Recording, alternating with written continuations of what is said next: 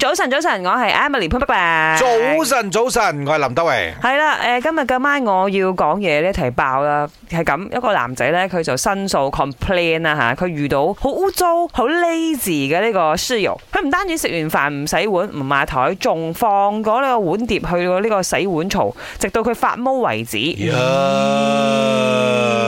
佢衫洗好咗又唔攞去晒，咦？都會臭㗎，你臭噏住啦哦咧都係臭㗎。嘅呢咯。嗱，講到呢啲咁嘅騎呢室友咧，我曾經都試過一次咧。我哋我哋唔係同一間房啦所以你，提但過但我哋騎呢係室友同屋主。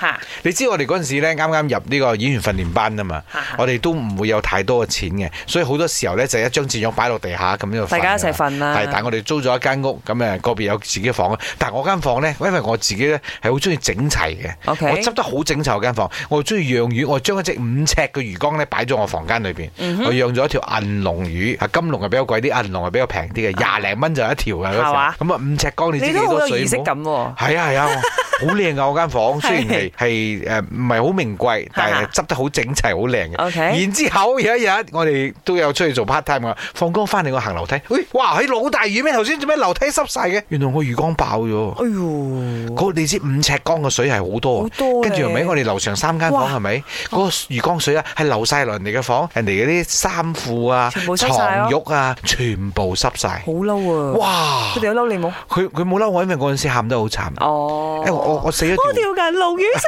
咗啊！咁佢啊仲哋仲要 call 我屋企人嚟添 啊！